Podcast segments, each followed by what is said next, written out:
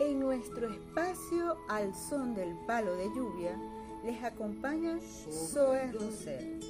Entraremos en el encuentro cultural de las muñecas de trapo venezolanas y una mujer que fue parte de su historia. Me refiero a Sobeida la muñequera. La querendona portugueseña, por más de 40 años, luchó contra la monotonía de la muñequería industrial y convirtió su casa en un museo de originales y alegres creaciones.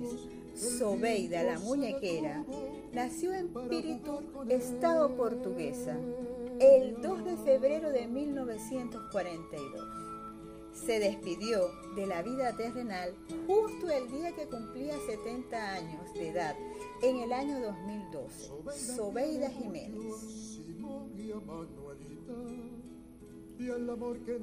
Desde los años 70 desarrolló una intensa actividad cultural, con presencia en diversas universidades de América y de Europa, donde dictó múltiples talleres manuales y dejó huella de su profunda sensibilidad como creadora, poeta y especialmente como muñequera.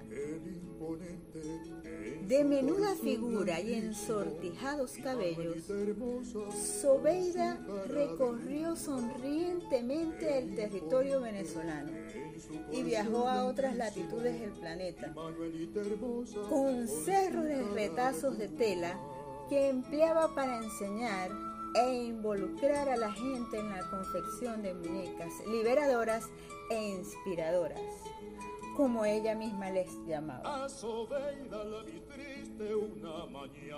Su apellido fue cambiado por su entrañable amigo y también inmortal, el cantor del pueblo Ali I,